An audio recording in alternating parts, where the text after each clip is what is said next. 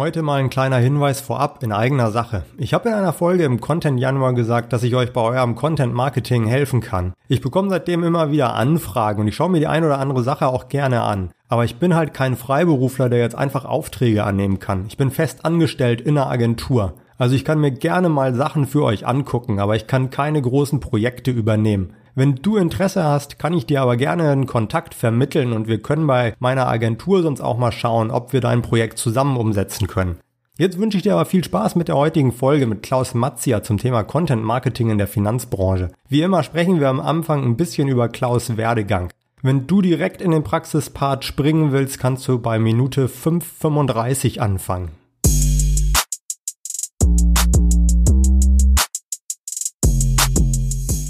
Herzlich willkommen bei einer neuen Ausgabe von Content Marketing einfach erklärt. Ich habe heute Klaus Matzia zu Gast. Hallo Klaus. Hallo Henning. Danke, dass du dir die Zeit nimmst. Wir wollen heute über das Thema Content Marketing in der Finanzbranche sprechen. Und da freue ich mich auf jeden Fall, dass du dabei bist, denn du hast ja eine Menge Erfahrung als Wirtschaftsjournalist und auch im Content Marketing. Kannst du uns vielleicht zum Anfang mal so einen kurzen Überblick über deinen Werdegang geben? Ja, ich freue mich auch. Ähm, das ist genau das, was die Welt braucht. Ein Podcast mit einem alten weißen Mann. Das gibt's kaum eigentlich in der Welt. Ist, äh, ja, ist, ist eine Nische auf jeden Fall. Ist total eine Nische, ist ein Sonderprogramm, aber ich versuche sozusagen in, in hier in dem äh, gefühlten Zeitspot zwischen Aspekte und der Heute-Show äh, ähm, mein, mein Nötigstes zu gucken.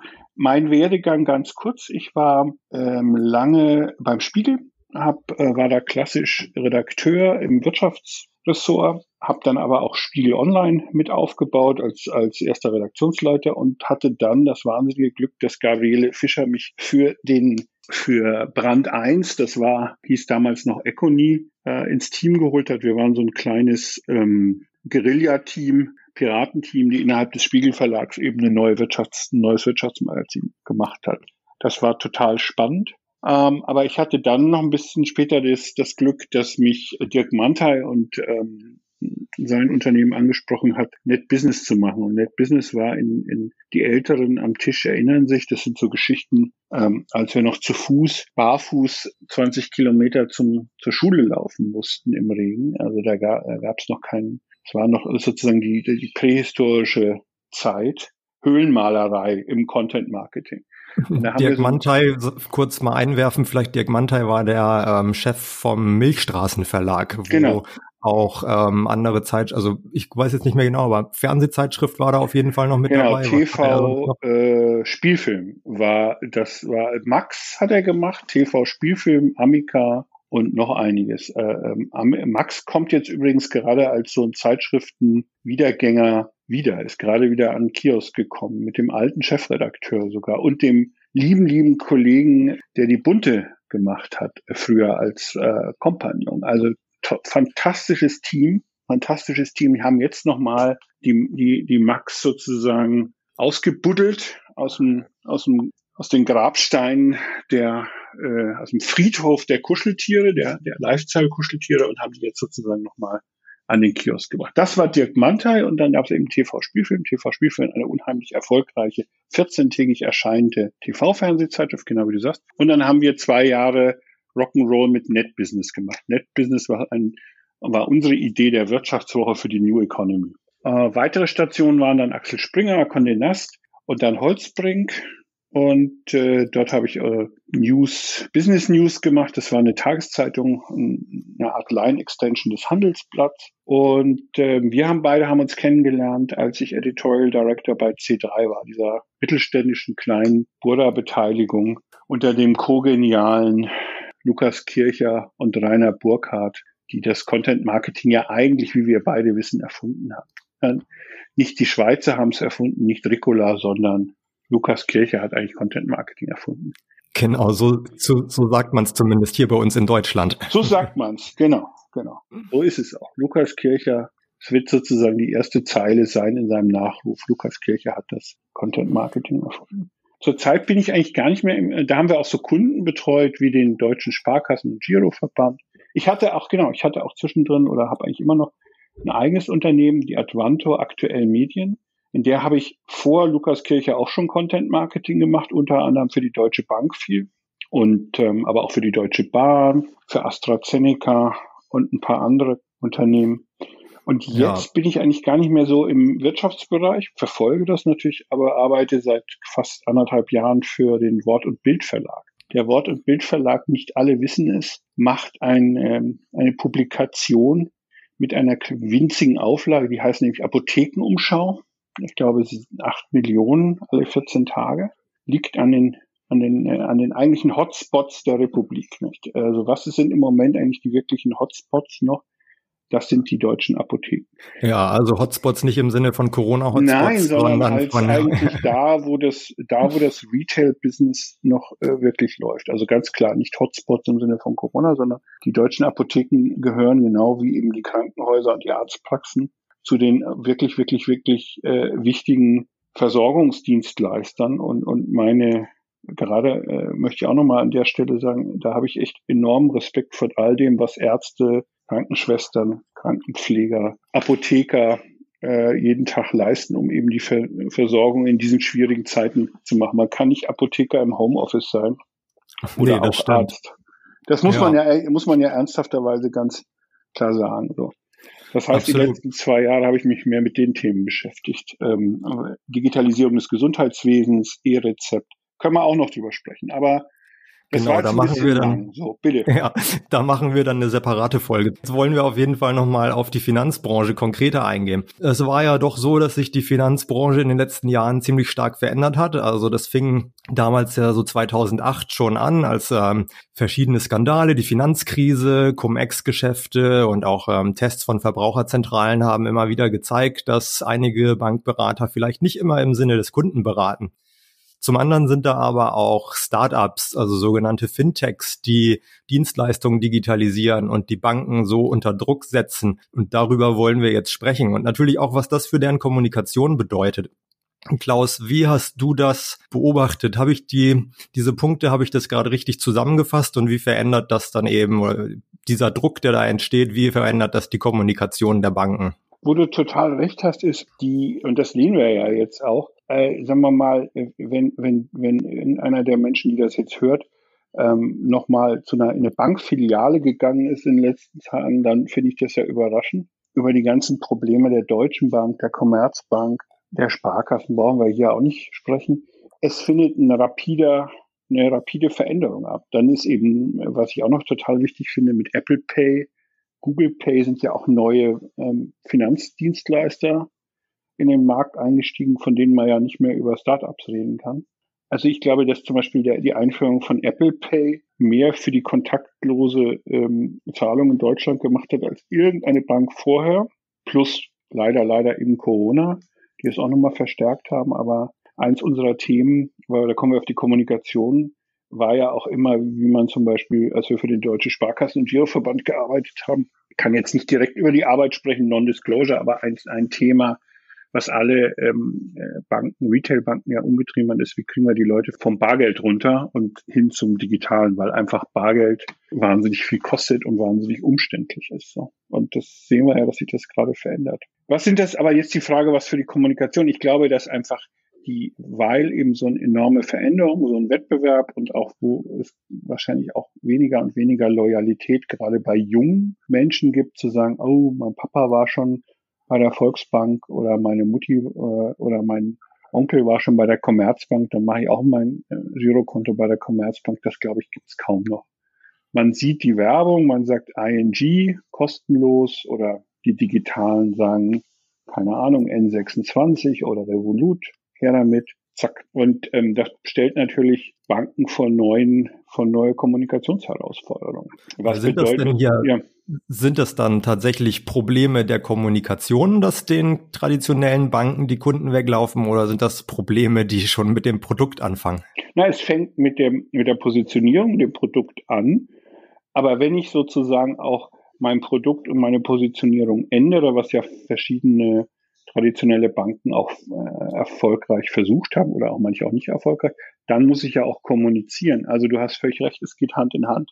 Ich kann ja nicht, ich, das ist ja eine klassische deutsche Mentalität, die oft ist, ich baue den, den besten, das beste Auto der Welt und dann stelle ich es irgendwo in, den, in die Tiefgarage und warte nur, dass mich einer anruft. Also das Thema Kommunikation und wie mache ich es fun und interessant und kriege noch ein Stück Aufmerksamkeit. Das ist ja in Deutschland nach wie vor immer noch so eine Nachsatz. Eigentlich müsste es schon bei der Produktentwicklung anfangen, sagen, wenn ich eine Bank bin, ich möchte ein Konto für neue Zielgruppen oder ein neues Angebot für neue Zielgruppen, müsste ich eigentlich in der Entwicklung des Produkts schon mit den Kommunikationsleuten das zusammen machen. Inwiefern? Wie meinst du das? Naja, wenn ich ein, wenn ich mir ein Produkt überlege, sozusagen aus der McKinsey PowerPoint Sache und sage, oh, in den und den Markt müssen wir rein, da und da müssen wir hin, oh, lass uns das doch noch anbieten. Dann wird sich, dann wird das Produkt zusammengestellt und Idee und, und Marktanalysen und SWOTs und alles Mögliche gemacht. Und dann kommt ein Produkt raus mit Pricing und Idee und dann sagt er, oh, okay, und jetzt müssen wir noch 3,50 Euro für Marketing ausgeben.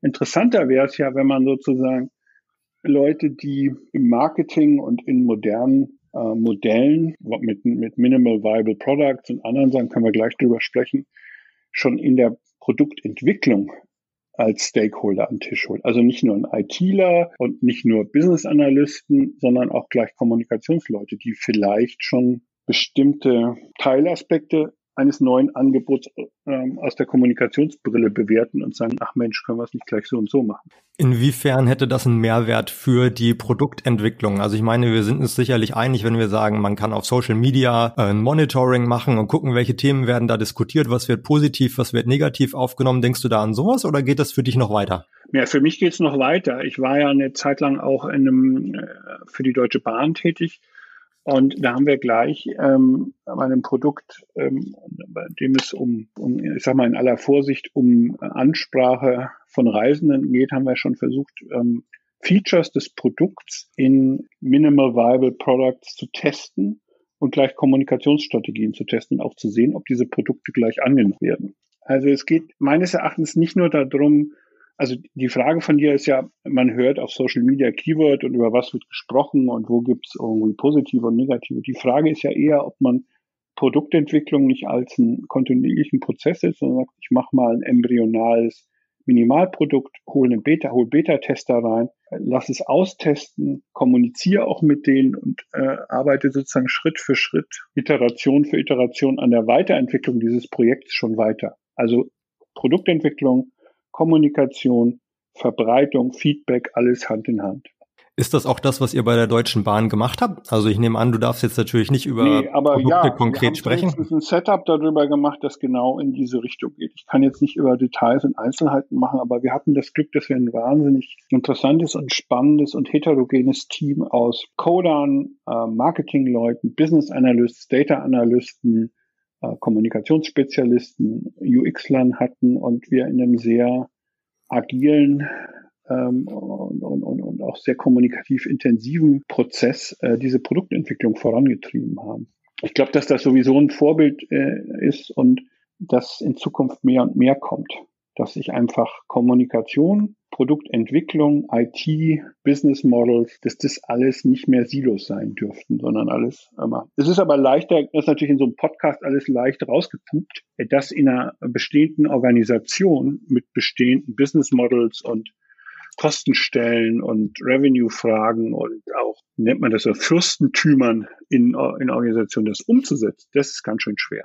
Ja, weil es ist immer leicht dahingequatscht, aber wenn du in einem, in einem Unternehmen bist, das es eben schon mehr als zwei Wochen gibt, dann sind das schwierige, auf der organisatorischen Ebene schwierig umzusetzende Themen. Das erklärt meines Wissens auch, warum traditionelle Unternehmen sich oft so schwer tun, schnell und innovativ Produkte am Markt zu machen. Die wissen das alles, die kennen das alles, aber die tun sich einfach schwer, das in der Organisation umzusetzen. Ja, ich glaube, das kennen wir ja auch aus kleineren äh, Umfeldern. Da muss, muss man ja gar nicht als Beispiel die Deutsche Bank oder die Deutsche Bahn nee. oder so nehmen, sondern es fängt ja teilweise auch schon in Agenturen an, wo jede Abteilung dann eben sich was ja. macht. Ne? Ja. Aber wenn wir jetzt nochmal so konkret auf die Finanzbranche gehen, da gibt es ja auch schon, also ich vermute mal, fast jede Bank hat inzwischen ihren eigenen Newsroom. Wie kann Wobei das da völliger Schwachsinn ist. Also ich ehrlicherweise ähm, halte ich überhaupt nichts mehr von Newsrooms. Warum das, nicht? Das, ja, das war so, das war so ein Hype-Thema und äh, da standen auch so Ideen dahinter. Muss denn, muss denn eine Bank jeden Tag kommunizieren und auf alles Rücksicht nehmen und und und und und. I don't know. Ich bin da ehrlicherweise völlig skeptisch. Mittlerweile denke ich mir, es gibt einfach viel zu viel Content. Und manchmal denke ich, erfolgreiches Content-Marketing ist eigentlich den Leuten zu sagen, hier ist ein Weißraum für ihre Ideen, wir halten mal 30 Sekunden die Schnauze, ähm, die Welt äh, wird sich nicht verbessern. Ich mal, mal ein Beispiel, wenn man in der Finanzbranche. Ich glaube, es sind Quadrillionen Texte über Immobilienfinanzierung von Banken über Agenturen an Content-Dienstleistern geschrieben. Und die kannst du wahrscheinlich am Ende immer wieder darauf reduzieren, dass dann steht Lage, Lage, Lage und prüfen Sie Ihre Finanzierung und schauen Sie nochmal genau drauf und aus die Maus. Ob das wirklich jetzt dazu führt, dass irgendjemand bei Bank X seinen äh, Immobilienkredit abschließt oder nicht, glaube ich einfach nicht mehr. Ja klar, ich kann dann irgendwelche Engagement-Zahlen hochmachen und Download-Klicks, aber am Ende wird jeder wahrscheinlich auf, auf doof sagen, Moment mal, ich muss jetzt 200.000 Euro finanzieren, wo kriege ich den günstigsten Kreditraten? Wo kriege ich die günstigsten Zinsen? Fertig. Ich nehme gern die Information mit, die mir Bank XYZ geschrieben haben, die oft sich auch noch nicht mal unterscheidet von dem, was die andere Bank XYZ geschrieben hat und aus die Maus. Also manchmal so ein bisschen wie, ich gehe in Saturn, lass mich beraten, schaue mir die Sachen an und dann gehe ich zu Amazon oder mach, mach äh, Preisvergleich.de oder was auch immer, Geizhals und sag, ach Mensch, da gibt's ja das Ding für 3,50 Euro billiger. Würdest du das will aber keiner in der Content-Marketing-Branche hm. sagen, weil dann kriegen alle, dann heulen alle. Ja, dann gibt's weniger Geld. Richtig. Und die Frage ist ja, wie viele Tausende von Werkbanken da finanziert werden, in denen exzellente Journalisten, exzellente Grafiker, exzellente UX-Designer, fantastische Business Analysts und, und ähm, Key Accounter und alles da sitzen, damit dann wieder der 500.000. Artikel über Immobilienfinanzierung geschrieben wird.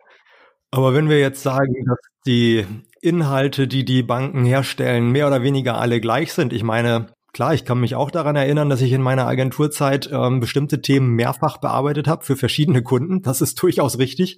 Ähm, aber welche Rolle spielt denn Content Marketing überhaupt in der Finanzbranche jetzt noch? Also für die traditionellen Banken, aber gerne können wir natürlich auch ähm, noch auf die Fintechs näher eingehen, was die vielleicht anders machen oder besser machen. Ich habe, also das kommt natürlich drauf an, weil ich meine, durch Corona wird sich eine Menge verändert haben, aber ähm, ich mache mal die Gegenfrage welches Stück Content einer Bank digital kannst du jetzt aus dem Kopf nennen? Ja, ich habe natürlich im Vorfeld noch mal ein bisschen recherchiert und ja, ja, ja das ist das kenne ich ja auch, aber also woran ich, also so, wenn wir jetzt mal so über Best Cases sprechen, dann mhm. fand ich zum Beispiel ähm, die Sparkasse damals mit dem Quidboten, der da irgendwie, ähm, der ja, war ja das in das war ja eine Werbeagenturmaßnahme, muss man ja. ernsthafterweise sagen. Da hat Jung von Matt einen coolen Spot mit so einem Typen da gemacht. Aber das ist ja kein Content Marketing, wenn man mal ganz ehrlich ist. Das ist eine gute Aber sie haben es ja, sie haben es ja weitergezogen. Also es gab ja dann auch online noch den Chatbot ähm, und du konntest das Video personalisieren und an Freunde schicken und so. Da kann man ja schon über Content Marketing sprechen. Ja, ja und jetzt sage ich mal unter, unterm Strich, jetzt lass uns doch mal auf den äh, draufschauen. Wie heißt das Ding nochmal? Quitbot oder Quit? Also das Ding ist doch eingestampft. Das gibt's doch gar nicht mehr. Oder gibt's das noch? Also ich würde mal so sagen, es war ähm, ein hervorragendes Marketing, wahrscheinlich auch eine sehr gute Content-Marketing-Strategie, Weiterführung. Aber ist das Ding denn ein Erfolg am Markt geworden? Puh, das, das da habe ich jetzt keine Zahlen ja, aber ich drüber. meine, darum geht's ja am, am Ende. Äh, darum geht's ja, wenn wir mal ja. ganz ehrlich sind. Also ich meine, La Polar ist ja schön, aber ähm, das, da brauchst du ja kein Content-Marketing. Also ich würde, ich glaube, dass dies, die Quit-Nummer tot ist. Also vielleicht gibt's sie noch aber die war wahrscheinlich genauso ein Erfolg wie PayDirect gegen PayPal. Also wenn, äh, wenn eins wichtig ist, dann, also wenn sie, wenn sie sowas wie Quid, Quid war doch so ein, äh, äh, war doch so drahtloses Zahlen oder, oder, oder mit anderen bezahlen oder was. Ich weiß es ja, nicht. genau, irgendwie, dass man ganz einfach Geld an seine Freunde schicken kann. Ne? Ja, ich will mal sagen, ich habe ähm, zumindest zwei Freunde und einer davon ist sogar bei der Sparkasse. Ich hab, bin noch nie mit dem Thema Quid in Verbindung, äh, in Berührung gekommen. Es gibt es scheinbar noch, einfach und sicher mit Quid zahlen. Aber also sagen wir mal so, man hat in letzter Zeit nicht mehr viel darüber gehört. Nee, das stimmt, da gebe ich dir Aha, recht. Hier steht auch was aus PayDirect Quid und GiroPay wird GiroPay fast, also tot. Schreibt ihr das, schreibt ihr das IT aus für die Marke Pay? Also die, das IT-Finanzmagazin schreibt, ist, ist, ist äh, quitt, wird irgendwie irgendwo anders reingehauen. Also, aber was würdest du denn, ähm, ja, wir müssen das jetzt nicht hier live recherchieren, nein, nein, aber, ich, aber das kannst äh, du nochmal nachfangen, aber ja, ich meine, der was würdest, ja. Hm, was würdest du denn Banken, sagen wir jetzt mal den traditionellen Banken, was würdest du denen denn fürs Content Marketing raten? Also wäre der Rat da macht weniger? Na, ich würde die, eine ganz einfache Sache die, die eigentlich man bei jedem ähm, sagen muss, der Content macht, ist, hab doch was Originelles und Interessantes zu sagen und, und, und hab irgendwie eine Botschaft. Äh, und da fängt's ja, und da wird's ja für Banken schon schwierig. Also können Banken zum Beispiel im sozialen Dialog eine Stellung beziehen? Wollen sie das überhaupt? Also ähm, gerade in solchen Zeiten, Krisen- und Umbruchzeiten wie Corona, Mittelstandförderung, Gastronomie und so weiter und so fort. Hat, haben denn da zum Beispiel traditionelle Banken überhaupt eine politische Aussage oder eine gesellschaftlich relevante Aussage? Oder ist die Aussage nur, und bei uns ähm, gibt jetzt auch den Kontoauszug schon per PDF und nicht mehr beim Kontoauszugdrucker. Ja, also mir ist da jetzt tatsächlich keine Bank aufgefallen in den letzten Monaten. Aber das wäre, sagen wir mal, um deine Frage zu beantworten, das wäre ein Punkt, womit ich zumindest über Content Marketing meine Marke positionieren könnte und sozusagen über so eine Positionierung meine Marke schärfen könnte und im Wettbewerb um Aufmerksamkeit mein, mein Aufmerksamkeitslevel bei Menschen verbessern. Ob dann Menschen sich für die Produkte noch entscheiden oder nicht, weil meine Produkte dann vielleicht teurer und schlechter als die vom Wettbewerb sind, das ist dann noch die dritte Frage. Also um Erfolg zu haben heute, glaube ich, sind drei Faktoren wichtig. Erstens, ich muss einfach ein gutes, wettbewerbsfähiges Produkt anbringen, das sich im Vergleich mit meinem Wettbewerb schlägt. Ich meine, das ist, das ist ganz, ganz einfach. Das ist, wenn ich am Gemü am, am Markt bin und mein Käse kostet 3,50 und stinkt äh, und der Käse gegenüber kostet 2,80 und sieht gut aus, dann habe ich sowieso keine Chance. So, jetzt sagen wir aber, der Käse ist überall 2,50 und riecht gut dann habe ich eine Chance zu sagen, okay, ich stehe aber für Käse, der Brandenbauer äh, Milch, äh, Kühe glücklich macht und spende auch noch einen gewissen Teil meines Geldes für Amnesty International. Okay, da kann dann Content Marketing einsetzen. Aber nicht, wenn ich ein mieses Produkt habe und auch mich wegducke und sage, ich will eigentlich im gesellschaftlichen Dialog nicht für irgendwas stehen. Siehst du, dass sowas irgendwo passiert? Ich, das wäre jetzt meine Frage auch an dich gesehen. Ich sehe es im Moment äh, gar nicht. Also wo ich es zum Teil sehe, ist bei der Quirinbank, weil du hast ja am Anfang dieses Gesprächs gesagt, Kundenberater sind gar keine Kundenberater. Die Quirinbank hat ein interessantes Produkt, nämlich die Honorarberatung. Die steht ja auch für was, nämlich äh, Transparenz und ähm, die Tatsache, dass die, die man den Kunden keine Produkte empfiehlt, äh, an denen die Provision des sogenannten Kundenberaters an erster Stelle ist, sondern da geht's, da ist man ja, Karl Matthias Schmidt, der Chef der Greenmann, sagt ja, pass auf, du zahlst uns Geld dafür. Dafür suchen wir die richtigen Leute aus. Und das ist auch fast einzigartig. Das gibt, da gibt's kaum sowas in Deutschland. So. Die machen auch ein gutes Content Marketing. Die haben nicht sehr viel Geld, aber die, ich finde das äh, ziemlich erfolgreich, was sie zum Teil machen. So. Aber da ist eben eine Synthese, da ist eben ein eigenständiges Produkt, da ist auch eine um mal dieses blöde Wort zu benutzen, eine Mission dabei. Also wir wollen einfach auch den Bankenbereich ein bisschen verbessern. Und da ist auch ein gut, eine gute Kommunikationsstruktur dahinter. Die fallen mir jetzt äh, speziell ein. Ich, ich muss sagen, ob ich jetzt bei der Commerzbank oder sonstigen wenn Menschen durchs Bild joggen sehe oder Sponsorships von Fußball, ich, ich macht, würde daraus mein nächstes Geschäftskonto nicht davon abhängig machen. Nee, das stimmt sicherlich. ja, aber darum geht's ja am, darum geht's ja am Ende. Und das nächste Thema ist jetzt so ein Riesenthema ist ja nach wie vor Ratenkredite. Also wenn jemand jetzt sagt, okay, mein Dispo ist ständig im Roten, ich brauche einen Ratenkredit. Was machen denn die Leute? Da ist doch das Content Marketing, gehe ich auf Check24 oder gehe ich auf, ähm, wie heißt das andere Ding? Äh, oh, äh, ja, Verivox, meinst du das? Richtig, so, genau, dann gehe ich doch auf Check24 und Verivox dann, dann, dann lasse ich mir da die Dinger äh, rausjudeln und sage, okay, da ist der Zinssatz 4,3 Prozent, da ist der Zinssatz 3,8 Prozent. Ich glaube, dass das mittlerweile ein großer Teil der Leute machen. Es ist wahrscheinlich das Content Marketing ist, was ich auf Verivox mache und auf Check24. Hm. Also einerseits ist wichtig im Content Marketing in der Finanzbranche, sich ein Alleinstellungsmerkmal zu suchen, also mhm. Image natürlich, mhm. das hast du jetzt ein paar Mal betont, weil am Ende bieten natürlich alle Banken mehr oder weniger die gleichen Produkte zu leicht mhm. unterschiedlichen Konditionen an. Zum anderen geht es aber natürlich auch darum, wie du jetzt auch schon ein paar Mal gesagt hast, konvertieren. Also Content soll natürlich dazu führen, dass ähm, ein Lead generiert wird oder am Ende natürlich ein, ein Konto eröffnet wird beispielsweise oder ein Kredit. Oder ein Produkt gekauft wird, genau. Ja. Genau. Alles, was wir jetzt besprochen haben, Henning, ist ja der, der sogenannte, wie man ja so schön sagt, B2C-Bereich, also Banken an Endkunden. Es gibt natürlich noch ein anderes Thema, äh, bei dem Content Marketing wichtig ist in der Finanzbranche und das ist natürlich das Marketing zu Analysten, also in den Finanzmarkt selber, gerade wenn ich ein börsennotiertes Unternehmen bin. Da geht es um ganz andere Fragen. Äh, Fondsmanager in, in Analysten, Financial Press zu diskutieren. Und dann gibt es natürlich auch einen Bereich des, des, des, Finanzmarkts, mit dem wir als Endkunden auch nicht viel zu tun haben. Das ist jetzt zum Beispiel der Private Equity Markt und andere Sachen, die sich an äh, reiche Leute, äh, Anleger, wo ich, ähm, wo eben Fondsgesellschaften neue Fonds auflegen im Private Equity Bereich und dafür eben Investoren suchen und, und, und.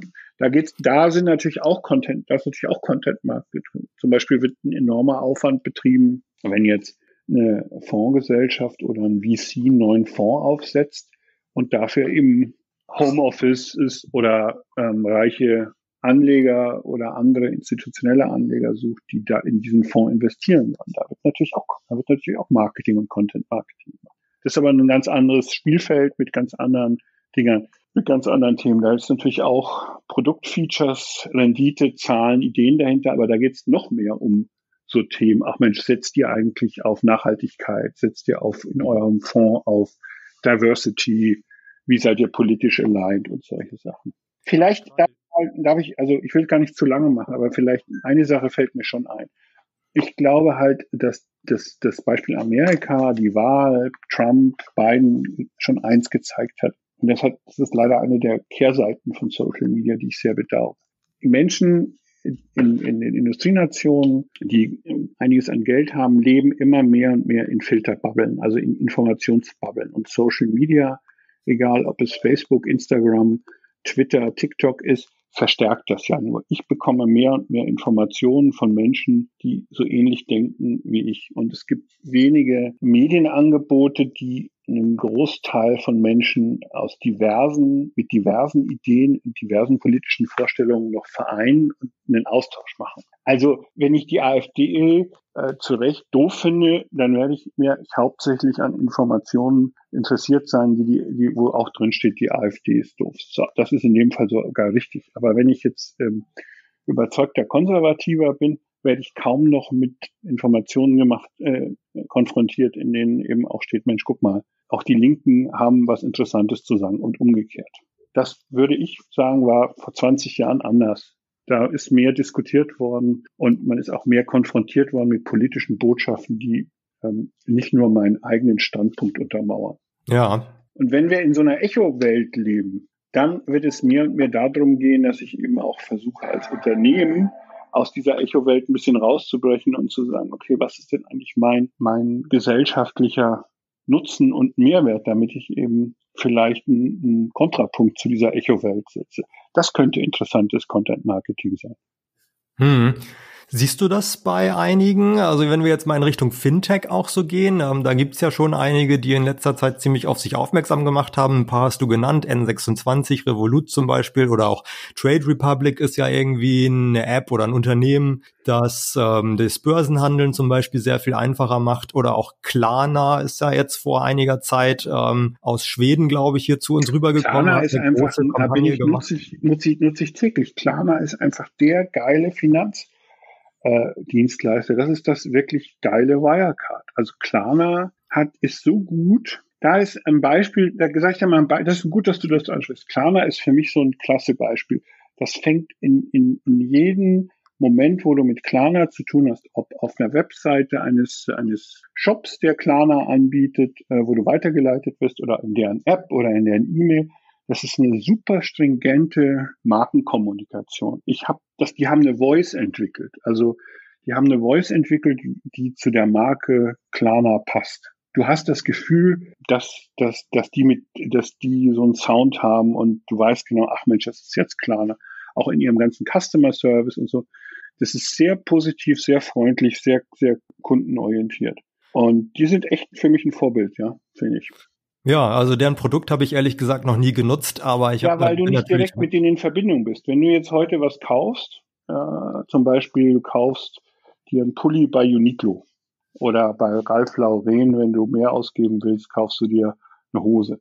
Dann kannst du jetzt nicht mehr nur Amex oder PayPal oder Kreditkarte oder Bank, sondern du kannst sagen, kauf bei Klarna. Klarna will dann nur noch dein Geburtsdatum und du kriegst dann eine Rechnung in 14 Tagen. Die stellen dann einfach Rechnungen aus. Aber was ist das Coole an dem Voice, wie du sagst, was, was die entwickelt haben? Also ich habe natürlich deren Kampagne mitbekommen, die ja. war ja auch in ganz Berlin plakatiert. Da habe ich noch ja. am Alex gearbeitet zu ja. der Zeit, da hat man die Plakate immer gesehen, die haben mit Snoop Dogg zusammengearbeitet. Was fandest du an der Kampagne oder was findest du auch insgesamt an der Kommunikation von Klarna so deutlich besser als bei anderen? Naja, ich, ich sag mal so, was mich daran anspricht, ist einfach, dass sie nicht so zugeknöpft Dreiteiler Anzug, sondern die kommen eigentlich so, so die kommen eigentlich so ein bisschen für mich daher wie das Ikea der Banken. Ja? Also nützlich, praktisch und wir kriegen es schon gemeinsam hin. So, das ist das, was bei mir angekommen ist. Das finde ich, damit haben sie eine Alleinstellung. Ja, ist aber auch eine ziemlich laute Kampagne gewesen, wenn man es mal so sagen will. Ne? Und auch deren ganzen Kommunikation auf Social Media ist auch sehr grell und so. Also ganz ja. anders, als man das von anderen Banken so kennt. Naja, gut. Das ist ja schon und das müssen sie wohl auch deswegen gemacht haben, weil sie ja in per se eigentlich ein völlig langweiliges Produkt zu tun haben. Ich meine, nichts gibt's ja langweiliger, als der zwischen dem Produkt und deinem Geld steht. Ja, so. ist ja un total uninteressant, langweilig. Also muss ich wahrscheinlich ja. auch ein bisschen auf die Pauke hauen. Ja. Ich finde, bei mir hat's funktioniert. Ja, ich, also die, die Kommunikation finde ich auch sehr cool. Also kann man sich auf jeden Fall was von abgucken. Das finde ich auch. Ob es für jede Bank was ist, ist dann wiederum eine andere Frage. Da haben wir wieder das Problem. Ja, Kann die Deutsche Bank sowas machen? Ja? ja? Oder müsste die, wird die Deutsche Bank dann wahrscheinlich Klarna irgendwann kaufen oder, oder so? Ich meine, weil letztendlich, der, wenn die Deutsche Bank so ums Eck kommt, dann kriegst du wahrscheinlich auch wieder ein Problem. Das, das wollte mich jetzt irgendwie veräppeln, Leute. Also irgendwie, ja, äh, ja, und oder eine ja. Commerzbank. Man sieht das ja auch ganz erschauen, äh, man sieht es ja auch ganz klar darin, weil, oder man sieht es nicht nur klar daran, es ist ja relativ evident, dass, dass viele Versuche von etablierten Banken, Startups zu gründen, nicht so wahnsinnig erfolgreich waren, wenn ich das so richtig im Kopf habe. Woran das jetzt genau liegt, weiß ich auch nicht, aber da kommen wir wahrscheinlich wieder auf solche Themen wie Silos und Probleme in der Umsetzung und interne Konkurrenz. Ja, Lass uns noch mal kurz auf das Thema Social Media eingehen, weil also mhm. das ist ja was, wo Klarna auch ziemlich groß, laut und erfolgreich ist. Ich weiß jetzt ehrlich gesagt gar nicht genau, ob sie auf ihrer Website auch überhaupt viel Content haben, aber Social Media sind sie auf jeden Fall sehr aktiv. Ähm, andere Banken sind das inzwischen auch. Sparkasse oder so postet natürlich auch fast täglich oder so postet täglich, glaube ich. Aber oftmals gibt's auf die Posts von anderen Banken ja kaum Resonanz oder wenn dann eigentlich nur Kritik. Was meinst du, woran liegt das? Das ist eine gute Frage ich, ich, ich habe so den Eindruck, dass die, dass, dass manche Banken es genauso gut machen auf Social Media wie die anderen. Aber ich meine, du, das Problem ist letztendlich mit Marken, die, die es seit 50 Jahren gibt, ist es halt schwer, da was zu verändern. Also ich sag mal, die, die, die, die, Spar, die Deutsche Bank und die Sparkasse, äh, denen nimmst du halt auch ernsthafterweise nicht ab, dass sie, wenn du dir die Marken als Person vorgehst, jetzt irgendwo auf ein hippes Underground-Event gehen, sondern äh, das ist halt deutsche Philharmoniker und, und irgendwie. Ja, also der Rock'n'Roll findet da wahrscheinlich nicht statt.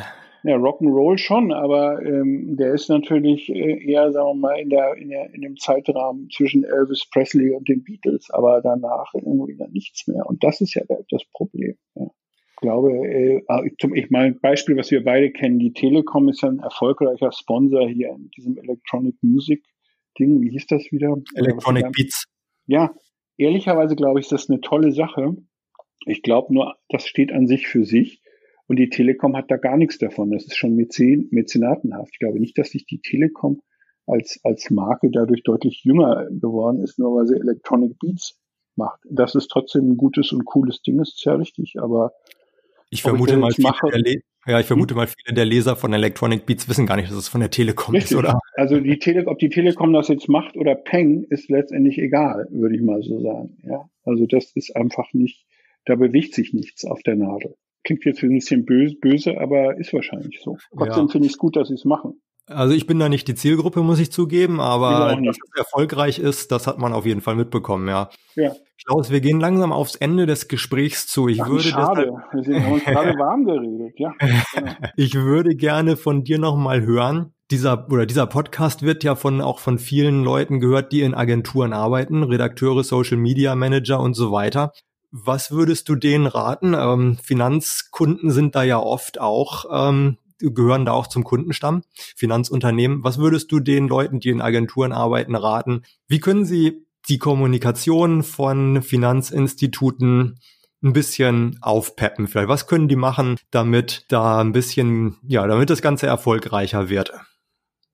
Damit sie ihre ich glaube, Kunden das ist, beraten. Ja, ich, ich glaube, das ist eine Frage, die man eigentlich an die Chief Marketing Officer der Banken stellen muss. Also, weil sagen wir mal so, das ist ja relativ einfach. Wenn wir beide zusammen am Samstag auf den Markt gehen und, und äh, wir gehen zum Käsestand und der Käsemensch sagt uns, wissen Sie was, Käse ist ja gut, aber äh, wollen Sie, wollen Sie nicht lieber einen Porridge-Brei kaufen? Da sagen wir, das ist ja toll, ich finde Ihren Porridge-Brei auch klasse, aber ich bin hier, um Käse zu kaufen. Und das ist der Punkt. Also das, wenn die Agenturen zu jemandem kommen, der Käse kaufen will und sagt, hier ist aber Porridge mit einem schönen Sonnenschirmchen drauf, also einen kleinen Pappsonnenschirm, wie man das aus schlechten Cocktails kennt, dann wird das schwierig werden, weil die andere Seite halt sagt, nein, ich möchte, äh, möchte den mittelalten Gouda für ähm, 1,53 das Stück.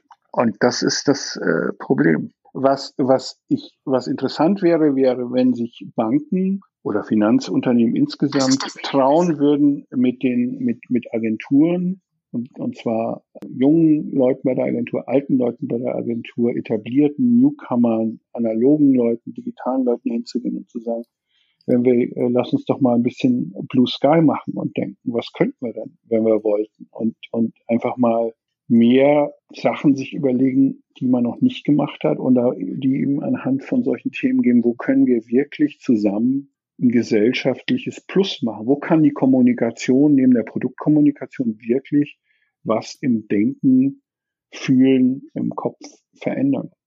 Joe Biden hat zum Beispiel, obwohl er eine relativ im Vergleich zum furchtbaren Trump ähm, schlecht aufgestellte Social Media Truppe gehabt hat, trotzdem die Wahl für sich gewonnen, auch mit auf Social Media und auch über Social Media viele Einzelpersonen dazu gebracht, äh, für seinen Wahlkampf zu spenden indem er sich erfolgreich vernetzt hat. Also am Anfang haben die angefangen und haben natürlich das so gemacht wie Trump alles und Podcast und Dings und Trüd und Draht und so weiter. Das hat aber technisch nicht funktioniert. Dann war das mit beiden auch als Person nicht so ganz so einfach, weil er halt ähm, zum Glück kein Trump ist. Und dann sind sie auf den Trichter gekommen und haben gesagt, okay, dann vernetzen wir uns halt mehr mit, in, mit diesen komischen Influencern oder mit Menschen, die Reichweite haben und Vertrauen und schauen mal, ob wir wie heißt das so schön, ein Alignment haben, ob wir sozusagen in die gleiche Richtung denken. Mit denen zusammen haben sie positive Aufmerksamkeit generiert, haben irgendwie ihre Botschaften an Wählerinnen und Wähler bekommen.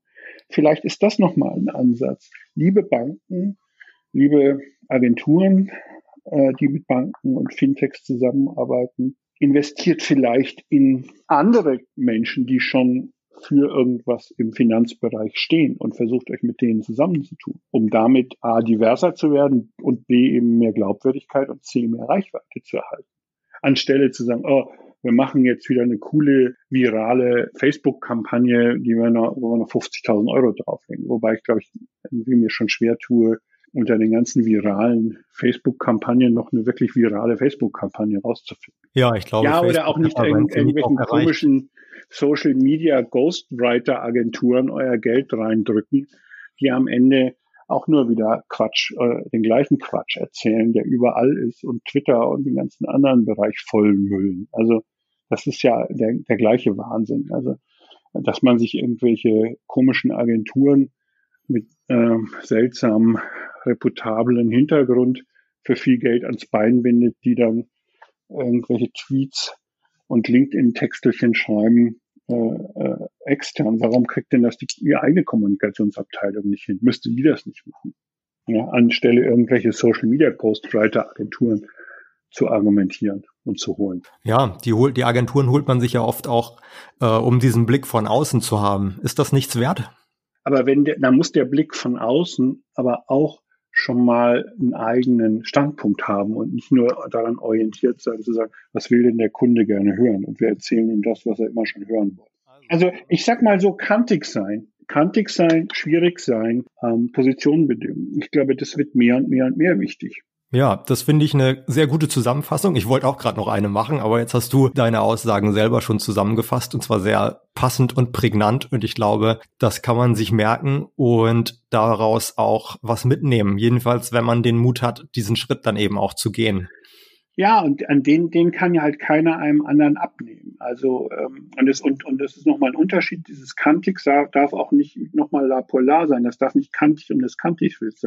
Wenn ich nicht eine Stringenz habe, dass ich für solche Werte auch stehe, sondern ich will einfach nur ein bisschen rumbrüllen und ein bisschen provozieren, dann werden das die Leute auch nicht, äh, dann werden die Leute instinktiv spüren, dass es das nicht ist und dann lieber Geld in verkaufsfördernde Maßnahmen, in der Reklame ausgeben. Aber ich würde es mal zurückgehen. Wie siehst du es denn? Also was, also jetzt, ich habe jetzt dich die ganze Zeit natürlich dir vollgequatscht. Was ist denn dein, äh, was ist denn dein Fazit? Wie siehst du es denn?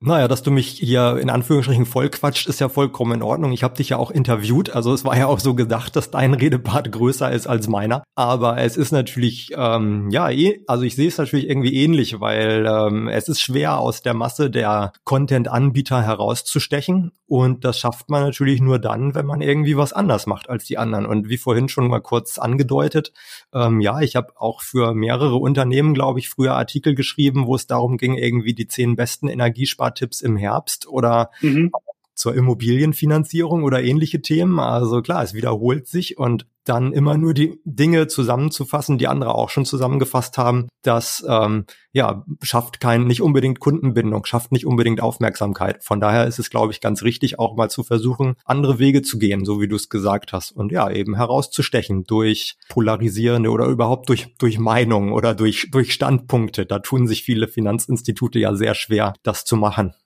ich verstehe auch warum, weil die als Finanzdienstleister ja auch eigentlich nicht sichtbar sein sollte. Ich stehe ja eigentlich zwischen dem Kunden und dem Geld und zwischen anderen, ich gebe der Bank mein Geld, die gibt es an andere weiter und so weiter. Nur ich glaube, dieses alte traditionelle Modell, das wird halt schwerer und schwerer und schwerer und am Ende machen dann irgendwelche algorithmusgesteuerten Computer-Setups das ganz still und heimlich und höchst effizient. Und weil, wenn ich keine Filialen mehr habe, wenn ihr also wenn ich aber an Filialen und an anderen Menschen festhalten will, dann muss ich versuchen, glaube ich, eher mit Menschen ins Gespräch zu kommen und auch Menschen äh, zu begeistern und so, sowohl intern wie extern und auch eine gemeinsame Aufgabe und an, an Werte. So. Also das klingt, tut mir leid, das klingt jetzt alles wieder so flauschig und wolkig und, und so nach Gedöns, wie wahrscheinlich ähm, ein, eine, einer der vielen Bundeskanzler mal gesagt hat. Aber mit so ein bisschen Abstand, finde ich, wird das, ist das Gedöns äh, einfach mehr und mehr genauso wichtig. Klaus, ich danke dir sehr für dieses Gespräch. Jederzeit wieder. Alles Gute und bis bald, Henning. Ja, danke. Das wünsche ich dir auch. Bis bald. Ciao, ciao.